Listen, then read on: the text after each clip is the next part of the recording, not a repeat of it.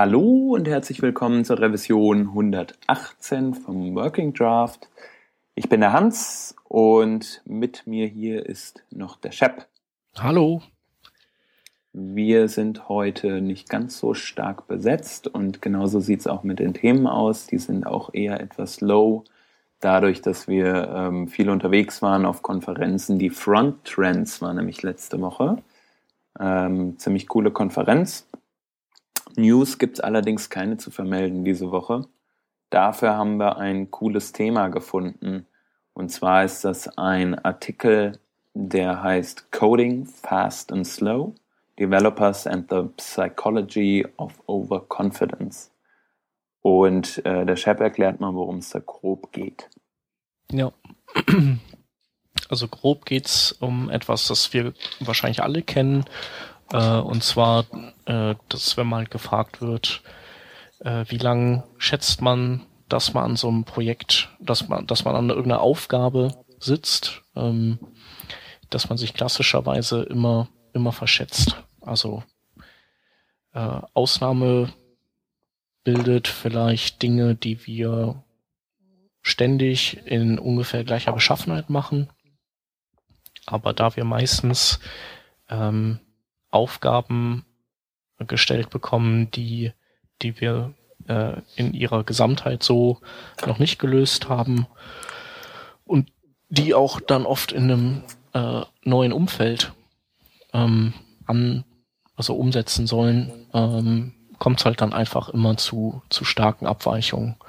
Und ähm, er schreibt eben auch, dass, dass wir so, ähm, ja, dass wir in der Regel auch immer so zwei äh, Schätzpakete bilden. Also es gibt dieses irgendwas braucht nicht, ist nicht so aufwendig. Ähm, und dann sagen wir halt so aus dem Bauch raus, ja, braucht man drei Tage dafür. Also wir, wir setzen uns dann ja nicht unbedingt hin und machen einen kompletten Projektplan mit Wasserfall und allem Zip und Zap, sondern wir nutzen halt unser, den Schätzteil unseres Gehirns und der sagt dann bei einfachen Sachen immer drei Tage und bei, an, bei komplizierten Sachen sagt er drei Wochen oder sowas. Ah, ich weiß nicht, ob das genau so ist. Also, nee, also äh, das kann bei dir auch anders sein. Also es kann auch hm. Aber du, du hast so, so Päckchen und du, du siehst eine Aufgabe und, und steckst die halt in eins dieser Päckchen rein, ähm, die für dich ja. eigentlich immer eine ganz gute Einteilung bedeuten, sagt also er halt.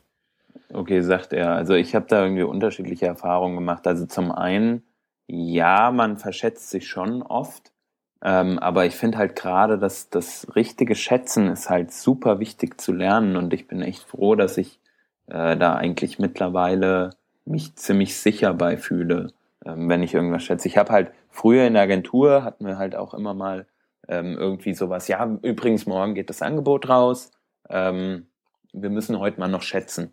Äh, ja, keine Zeit, ich habe ja noch 34 andere Sachen zu tun. Und dann geht's halt irgendwie so hoppla die hopp und man schätzt halt sehr schnell ähm, Sachen ein, ohne darüber nachzudenken.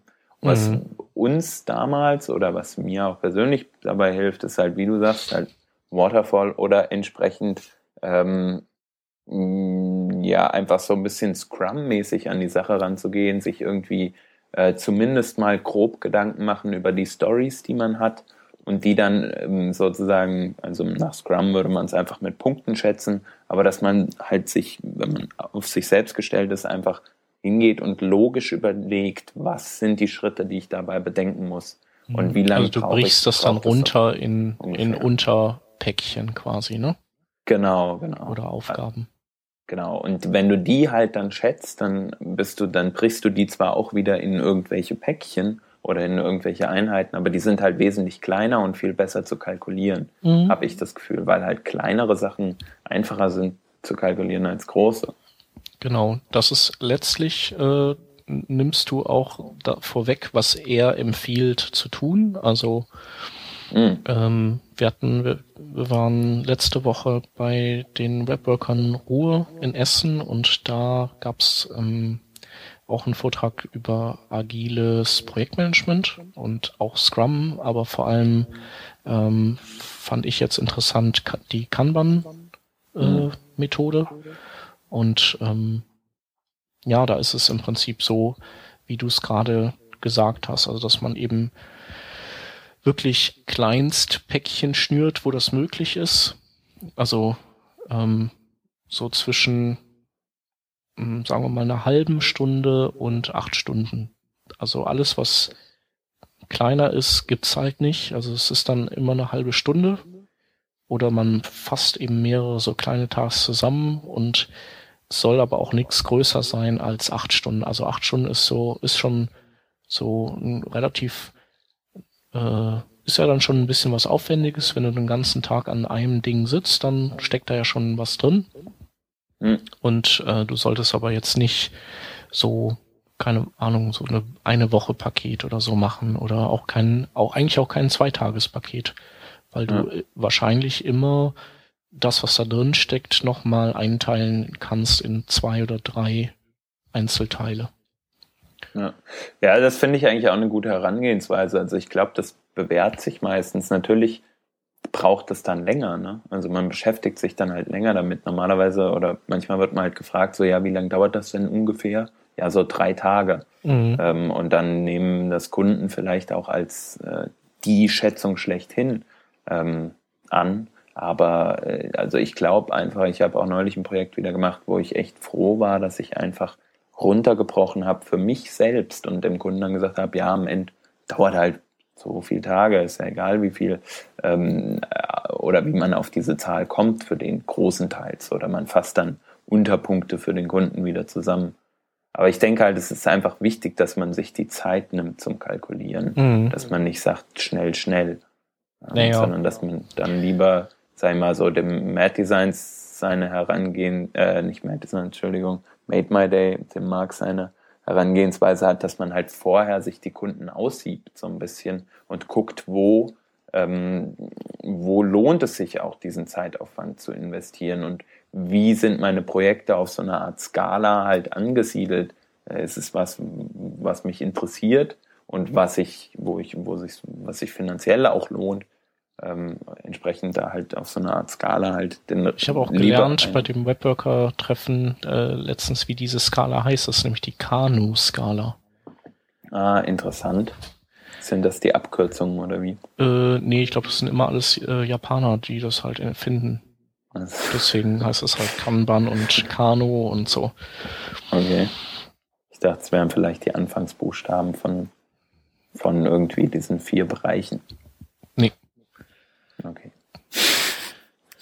Aber ähm, also ich glaube, bei mir ist das so, je nachdem, es gibt so manche kleinere Sachen, ähm, die schon größtenteils aus bekannten Komponenten bestehen. Da da habe ich halt so ein Bauchgefühl und weil weil aus dem oder so beim schnellen Durchdenken man immer die Zeit immer äh, kürzer erscheint, als sie dann später vergeht, habe ich habe ich dann in solchen Fällen so ein so ein Faktor, den ich draufrechne. Mhm. Ja. Also, dass ich halt sage, wenn ich glaube, dass ich drei Tage brauche, dann nehme ich mal lieber, keine Ahnung, also sagen wir mal eins, je nachdem, wie man halt so wieder so die, die persönliche Distortion der Zeitachse mhm. ist, aber zwischen 1,5 und dem Zweifachen oder 2,5-fache meinetwegen, wenn jemand total sich immer volles Rohr ver, überoptimistisch verschätzt. Ja. Und aber wenn, wenn halt Dinge dann so einen gewissen Komplexitätsgrad überschreiten oder also der Berg halt sehr ein Riesenhaufen ist, vor dem man steht, dann ist äh, oder oder zumindest ein ein durch also ein recht respektabler Haufen, dann mache ich das eben auch so, wie du es eben gerade gesagt hast, dass, dass ich mir das Ganze eben kleinteilig äh, auseinander pflücke und vor mir hinlege und dann bei jedem Ding halt dran schreibe, was ich schätze, wie viel Zeit ich brauche. Mhm. Ähm, dann aber auch nochmal so einen Korrekturfaktor drauflege und ja, wenn ich dann bei einem Ding trotzdem nochmal drüber liege, dann liege ich vielleicht bei einem anderen drunter. Es gibt halt einfach so Faktoren, die du, die du nicht einkalkulieren kannst. Wie zum Beispiel, dass du dann, du hast, kriegst halt so einen Server hingestellt und dann hat der irgendeine alte PHP-Version drauf, die kann irgendeinen Befehl nicht. Oder es fehlen irgendwelche Erweiterungen, auf die du dich verlassen hast. Solche mhm. Sachen, also die du, die du einfach, ja, man kann nicht alles antizipieren. Man, man geht ja so vom, von dem Üblichen aus, mit dem man sonst zu tun hat, aber wenn dann solche Dinge aus der Reihe fallen, dann äh, bremsen die einen halt und dann hat man auf einmal so einen Posten da, den man eigentlich gar nicht so äh, einkalkuliert hat. Ja. ja. Genau, aber dafür ist es halt gut, diesen Faktor, den du ansprichst. Also es gibt mein, irgendwie mein, mein Kollege sagte immer, äh, man muss eigentlich so eine Art Faktor, also das, was, wenn man sagt zwei, Ta zwei Stunden, sollte man eigentlich das Vierfache verwenden. Also es wäre halt so eine, so eine Regel, die mal mhm. irgendjemand aufgestellt hat. Das ist natürlich Quatsch. Also das Vierfache braucht man halt Kann man, nicht. Also ich meine, äh, ist halt ganz gut, ne? Da, da ist die Wahrscheinlichkeit, dass man sich verschätzt und quasi selber die, die Zeche zahlen muss, weil man dem Kunden gesagt hat, ich braucht so und so lange und man hängt halt länger und der zahlt es nicht mehr, dann man ist dann so aus dem Schneider, aber mhm. wahrscheinlich kommt man dann auch auf Preise, wo dann, wo dann die Kunden auch wieder Probleme mitkriegen. Genau, genau. Also was ich persönlich und auch bei anderen Leuten schon festgestellt habe, ist eigentlich, dass man lieber sagt, man hat vielleicht einen äh, etwas höheren Stundensatz als jemand normales in Anführungsstrichen oder jemand, der halt anders kalkuliert. Und dass man dann einfach sagt, ähm, ja gut, also wenn halt außenrum noch ein paar Bugs mitkommen und man jetzt auf, äh, sag ich mal, 2 oder äh, weiß nicht, das 1,2-fache oder das 1,3-fache des eigentlich Kalkulierten kommt, also 130 Prozent der Projektlaufzeit hat, rechnet sich das immer noch, weil man halt diesen etwas höheren Stundenpreis kalkuliert hat. Ähm, mhm. aber die Zeit halt dabei bleibt. Im Endeffekt läuft es aber darauf hinaus, dass der, ähm, dass das, was unterm Strich halt rauskommt, das zählt halt, denke ich ja, ähm, für den Kunden. Und ja, genau, dann, dann ist es auch wieder egal. So das Gute bei diesem Kanban-Ding ist ja auch, wenn du das durchziehst, dann äh, schreibst du, schreibst du auf deine Dinger, also dann, dann kriegst du so Stick, äh, Sticky Notes, äh, Post-its, schreibst dann die Zeit drauf, die du da veranschlagt hast, und wenn du das Ding auf, das gibt dann so ein, wie so eine Art äh, Fließband, äh, dass du auf so einem ähm, hier so ein Whiteboard dir aufmalst, wo du die dran klebst und wo das so quasi verschiedene Schritte durchläuft. Und am Ende kannst du dann halt eben auch äh, gucken, wie lange hast du dann dran gesessen. Was halt bei so kleinen Paketen auch ganz gut geht. Ne? Wenn du so ein äh, zwei Wochen Paket dir da auf den Zettel schreiben würdest, dann und das würde nach vier Wochen fertig, dann müsstest du wirklich überlegen, so, oh, wann, wann habe ich schon mal damit angefangen? Ich weiß es ja. nicht mehr. Aber so, wenn du so kleine Dinge hast, dann kannst du eigentlich immer noch, du weißt noch so, ah, ich hatte dann acht Stunden gesagt, ich habe aber gestern Mittag angefangen, habe ich wohl zwölf gebraucht. Und dann, ja. und, und so hast du eine schnelle, schnelle Feedback-Loop, wo du halt immer sehen kannst, so, also gerade kalkuliere ich mich die ganze Zeit und durchschnittlich auch so eine um die Hälfte. Mhm. Dann, äh, dann ähm, ja, werde ich das entsprechend bei den nächsten Dingern, die ich drauf tue, dann auch mal so machen und schauen, ob ich dann vielleicht mal wieder drunter lande. Sprich, als Zusammenfassung könnte man so sagen, äh, eigentlich darauf achten, dass man nicht zu große Packages ähm, verkauft sozusagen oder kalkuliert zumindest, wie man es verkauft, ist ja dann im Endeffekt egal und ähm, aus den Fehlern lernen. Also sprach, sprich, äh, so eine Art Lessons learned für das Kalkulieren einzuführen. Genau. Damit man nicht in zu viel Überarbeit stecken bleibt und dadurch auch natürlich mehr Stress am Start hat. Ja. Cool. Genau. Ach so, und noch vielleicht so ein kleiner Tipp, dass man, dass man nicht so, nicht so an vielen Sachen parallel arbeitet. Hilft auch. Ja, das stimmt es reißt einen immer wieder raus, wenn man halt so, äh, also ich glaube, im, im, im, Scrum hat man ja auch diese Philosophie, man hat eine Task offen, maximal zwei, die man gleichzeitig bearbeitet, aber eigentlich nur eine. Und die ähm, arbeitet man vollständig ab. Und das ist ja auch das, was ich zum Beispiel an Git toll finde. Ähm, Git ähm, encouraged, äh, hält einen ja wirklich dazu an, dass man wirklich eine Task abarbeitet, um das entsprechend zu committen und dann erst zur nächsten übergeht. Finde genau. ich relativ äh, gut für den eigenen Workflow. Auf jeden Fall. Yes, und damit äh, sind wir auch schon bei unseren Themen durch für heute.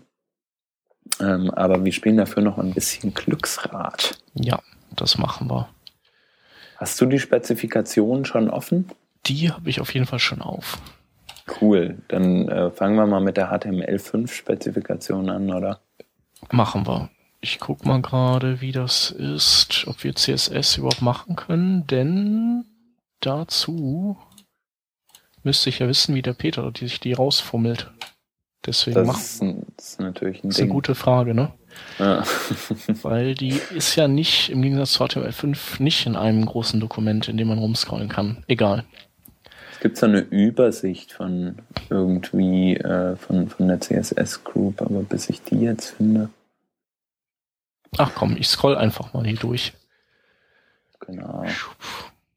Du, du, du kannst Stopp sagen, wenn du möchtest.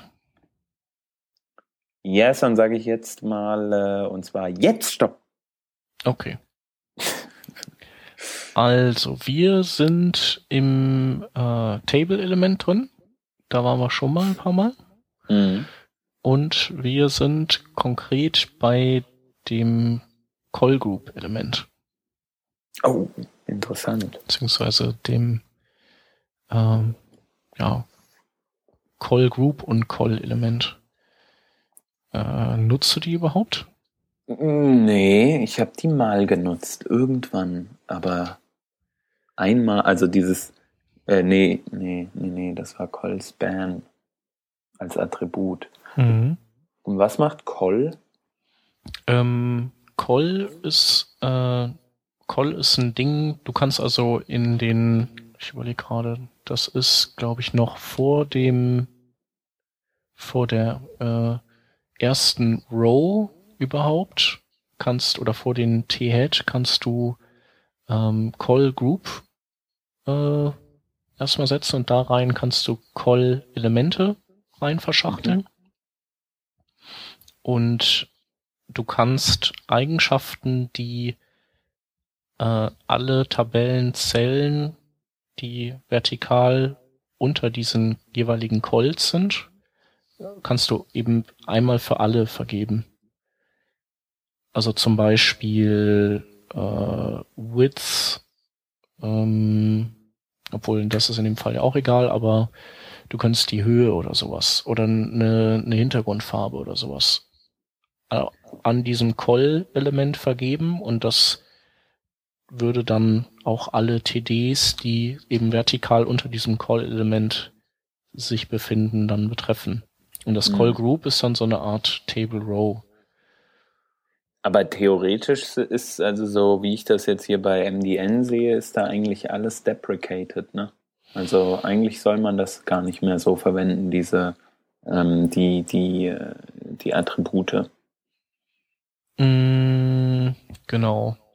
Wobei das, was ja auch cool wäre, ist, wenn man äh, wenn man dem Call-Element eine Klasse geben würde und dann über und dann müsste man die nicht wiederholen bei den TDs.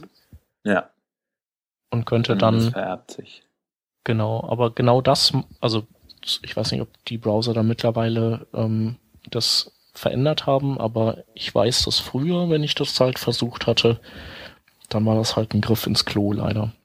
Mhm. Es gibt so ganz bestimmte ähm, ja, Attribute, wenn du dir an das Call-Element dran packst, dann ähm, hat er das eben nicht an die TDs weiter vererbt. Und dann, ja, da muss man doch die Deprecated-Dinger äh, an Start bringen. Okay. Je nachdem. Ich guck mal gerade, was die MDN dazu sagt. Ich kann dir den Link auch gerne mal. Also ähm, ich weiß nicht, ob das, ob man das noch nutzen sollte großartig. Ich habe immer, also im Moment, also für Styling, ja, dafür kann man es verwenden.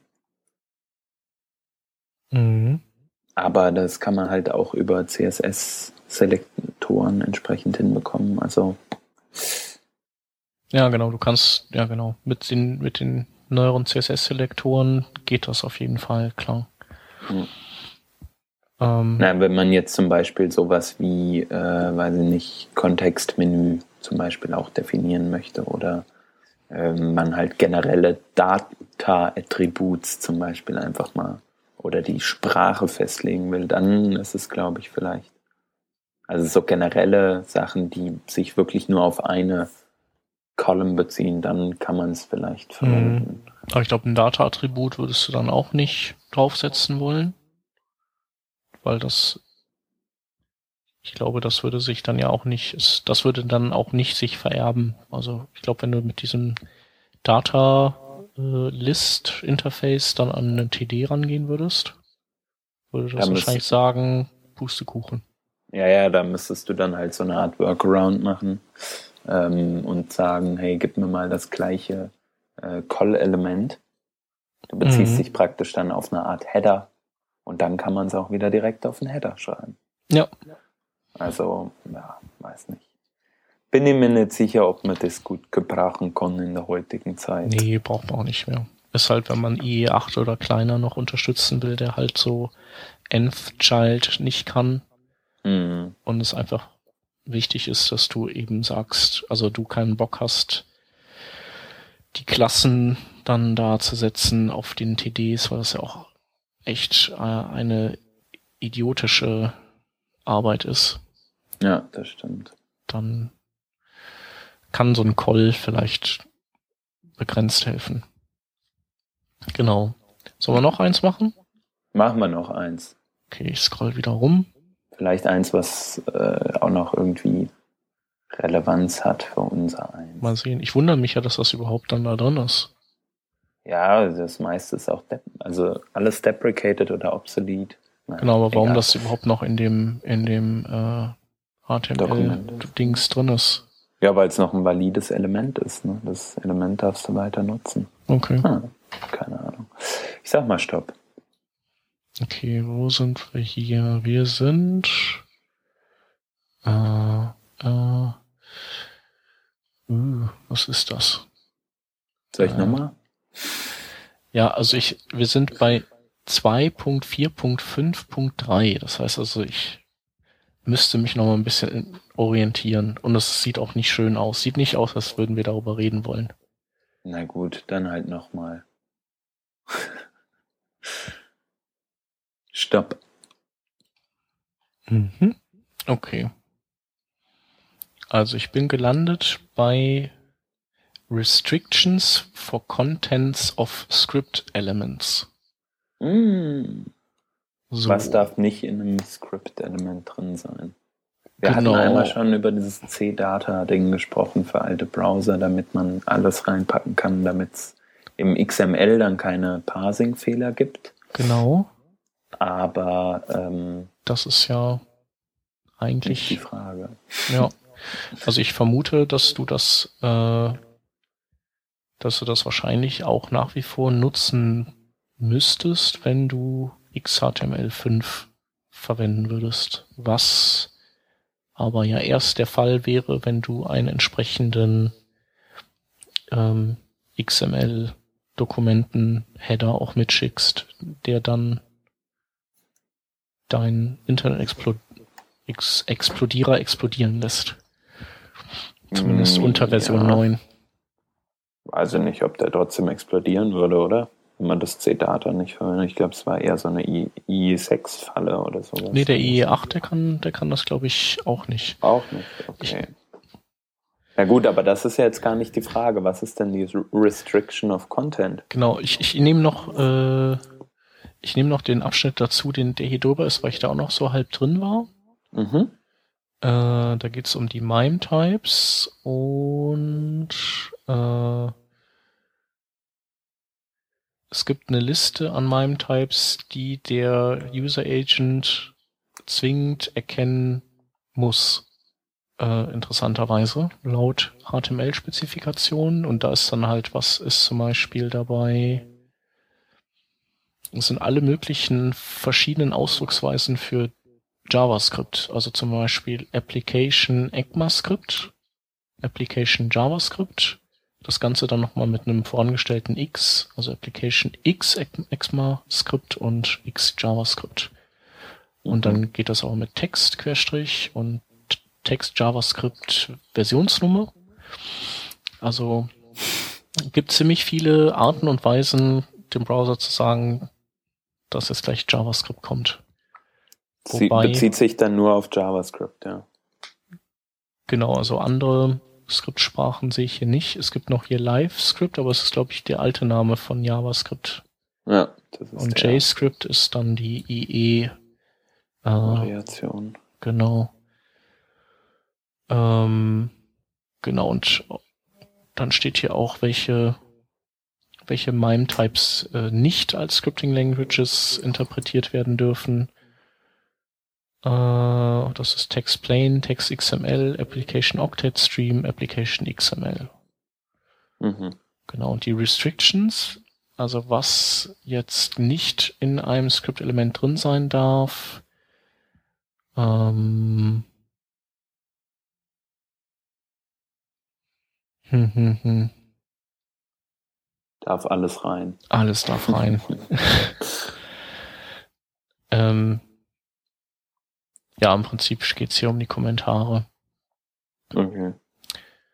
Ähm, früher hat man doch auch Kommentare, komische Kommentare gesetzt in seine Skripte, die hatten nichts mit XML zu tun und das hatte aber auch keinen C-Data-Kram. Ich glaube, das hatte was mit irgendwie noch älteren Browsern zu tun, die, die das dann nicht ähm, lesen sollten. Da waren, glaube ich, deren Parser auch ausgehebelt, meine ich. Sowas wie äh, slash Stern Stern at cc und so Gedöns, oder? Genau. Ja, das sind ja eigentlich so äh, Directives, heißen die, glaube ich. Bin mir gerade nicht sicher. Aber das Witzige ist, äh, die findet man heute auch noch bei Source, äh, Source äh, Maps. Zum Beispiel, wenn man sich den jQuery-Code, den minifizierten, mal anguckt, äh, sieht man ein, ähm, so eine Directive oder Direktive, mhm. wie auch immer, ähm, um die halt so eine Art Browser-Anweisung gibt. Und das ist halt genau dieses ähm, slash slash oder irgendein Kom Kommentar add und dann ähm, die Anweisung.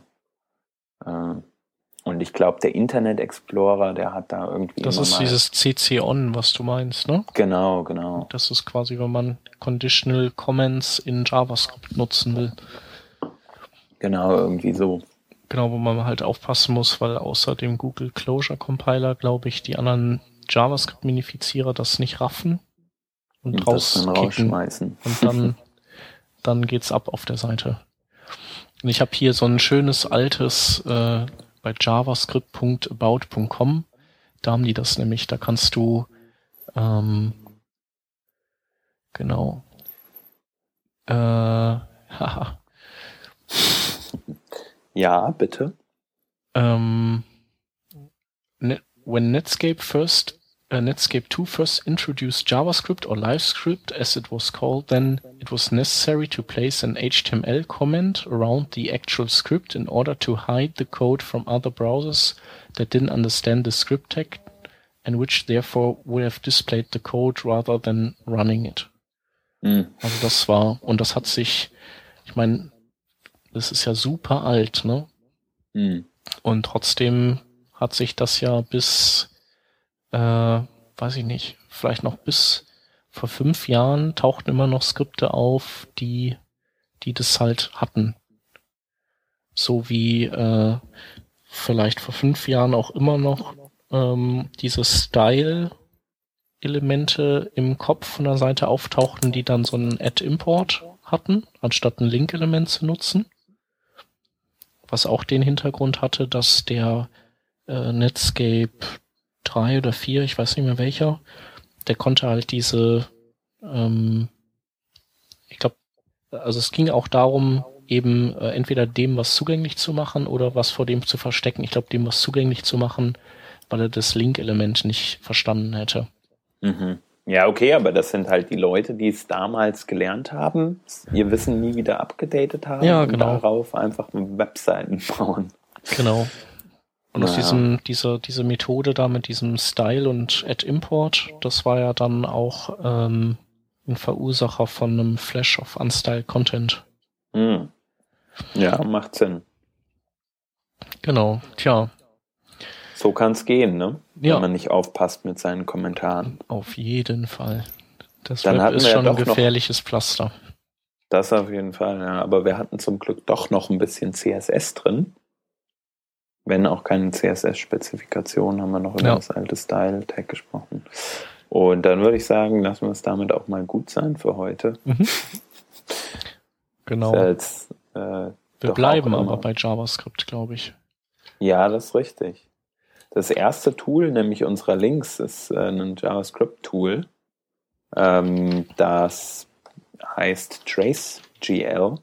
Und das ist eine Applikation, die mit WebGL äh, geschrieben ist und die innerhalb des Browsers Stackroot, äh, Traceroutes ähm, und so weiter angibt für den JavaScript-Code, den man schreibt. Äh, und man kann super cool debuggen damit, richtig, Christian? Äh, ja, oder man kann sich quasi sowas wie ähm, Heatmaps oder, oder Aktivitäts äh, ähm, eine visuelle Aufarbeitung der Aktivität von JavaScript über WebGL ähm, Geben lassen. geben lassen. Genau. Yes. So. Als nächstes haben wir einen Artikel, der heißt Listen, Watch and Share. Und das ist eine coole Sammlung an Podcasts ähm, aus ganz verschiedenen Bereichen, wie zum Beispiel Design, UX, äh, Development und so weiter und so fort. Und da ihr Hörer ja alle ähm, Podcast-affin seid, was wir daraus schließen, dass ihr uns hört, ähm, könnt ihr euch diese Liste mal anschauen und vielleicht findet ihr den einen oder anderen Podcast, den ihr noch nicht kanntet und könnt dann äh, dem noch zuhören. Yay. Das nächste Ding nennt sich Pathfinding.js. Ähm, das ist was, das werdet ihr wahrscheinlich ganz selten brauchen, aber ähm, es ist trotzdem ziemlich cool. Und wenn ihr HTML5 Spiele baut oder wenn ihr vielleicht irgendwie was Cooles, Kreatives mit HTML5 baut, könnt ihr es benutzen. Ähm, das ist im Prinzip die Implementation dreier verschiedener Wegfindungsalgorithmen in JavaScript. Und man kann sich das auch visuell darstellen lassen ähm, und einem, ja, einem Männchen, das einen Weg finden muss, Hürden aufbauen und dann sieht man halt, wie der Algorithmus diesen Weg sich sucht. Und ja, wenn ihr mal irgendwann Command Conquer im Browser baut, ähm, oder nochmal baut, das hat ja schon einer gebaut, dann könnt ihr das gebrauchen. Ähm, dann gibt's ein neues Tool, das heißt Phantom CSS und ähm, mit dem kann man ähm, ja Regression Testing äh, oder oder ja einfach generell Testing von CSS betreiben. Ähm, ja, was, was macht das Tool? Das ähm, man kann hingehen, kann ähm, seine Seite aufrufen, kann äh, irgendwelche Eingaben machen und kann dann zu einem bestimmten Moment sagen, okay, jetzt mach mir einen Screenshot von Element XY und äh, den kann man mit einem Referenzbild vergleichen. Und dieses Tool macht einem dann oder stellt einem diese Differenz dann dar. Und das Schöne ist, dass ähm, dass es eben auch in der Lage ist, kleine Abweichungen ähm, nicht als äh, Fehler zu markieren, die zum Beispiel entstehen aus so Dingen wie verschiedener Kantenglättung bei Schriften auf zwei verschiedenen Plattformen. Also dass man da nicht ständig irgendwelche Fehlalarme bekommt. Ähm, das ist schon ziemlich cool. Genau, und dann haben wir ein Tool oder ein, ein, ja, eine Dokumentation eigentlich, die heißt jQuery Annotated Source. Und da hat sich jemand mal vor längerer Zeit schon die Mühe gemacht, ähm, den jQuery Core, die einzelnen Module sich anzuschauen und basierend auf denen ähm, anhand des Codes Zeile für Zeile sozusagen zu dokumentieren, was die einzelnen Funktionen machen, warum jetzt A und nicht B verwendet wird und so weiter und so fort. Es Es ist so, das ist äh, basiert gerade auf der Version 1.6.2. Das heißt eine relativ alte Version. Ähm, das macht aber nichts, denn auch in diesem alten Code kann man sehr viel lernen. Man kann sich sehr viel anschauen. Äh, warum wurden bestimmte Dinge gemacht und was passiert an einer bestimmten Stelle. Ähm, und das Coole ist, der Herr oder die Dame, nee, der Herr, ähm, ist gerade auch schon dabei und hat sich die Version 2.0 vorgenommen von jQuery, die ja gerade rausgekommen ist und ähm, will die jetzt so langsam mal annotieren und mit ein paar Kommentaren versehen. Und als vorletztes in der Liste haben wir ein Tool, das heißt Snap.js. Und zwar ist Snap.js ein unabhängiges, ähm, eine unabhängige Library, die praktisch äh, so eine Funktionalität bietet wie zum Beispiel die Facebook Application auf Mobile Phones ähm, oder auch Path oder andere ähm, Applikationen. Und zwar kann man sich vorstellen, dass das Navigationsmenü ist auf der linken Seite oder auf der rechten Seite ähm, der Webseite und man hat einfach eine, so eine Art Sidebar, die normalerweise ausgeblendet ist. Aber wenn man draufklickt, äh, wenn man auf einen Button klickt, wird sie entsprechend eingeblendet. Ähm, funktioniert auch mit Drag äh, des Screens und so weiter und so fort. Und es gibt unheimlich viele Einstellungsmöglichkeiten für jeden, der größere Webseiten baut und ähm, auch Web-Applications, für den ist das sicher interessant. Deswegen guckt es euch mal an als Tool. Und der letzte Link für heute ist äh, anhieb.com. Das ist eine äh, kuratierte Liste von sehr brauchbaren jQuery-Plugins, ähm, die also die aktuell äh, 658 Plugins umfasst und die ähm, sortiert ist nach Interface, Elementen, Input, Elementen, Media, Navigation und eben dann die der obligatorischen Other-Kategorie. Und äh, die sehen wirklich ziemlich gut aus. Ähm, und wenn ihr also auf der Suche nach einem Plugin seid, dann könnt ihr die Seite vielleicht mal ansteuern anstelle des Plugin Repositories von jQuery. Genau. Und damit sind wir durch mit den Links auch für heute. Und freuen uns, wenn ihr nächste Woche wieder einschaltet. Wenn es heißt Working Draft Revision Nummer 119 schon. Genau. Und dann sind schon auch wieder ein paar mehr Leute und mehr Themen am Start. Und äh, ja, wenn ihr noch irgendwie ähm, Input habt, wie ihr eure Arbeit ähm, effizienter und besser gestaltet, dann könnt ihr auf jeden Fall gerne mal kommentieren auf workingdraft.de und wir freuen uns und posaunen diesen Kommentar dann auch auf Twitter nochmal raus. Genau, und haut uns auch gerne auf Twitter an, wenn ihr Vorschläge habt, die ähm, sich kürzer fassen lassen als ein Kommentar. Ja. Cool. Bis nächste Woche. Tschüss. Bis nächste Woche. Ciao.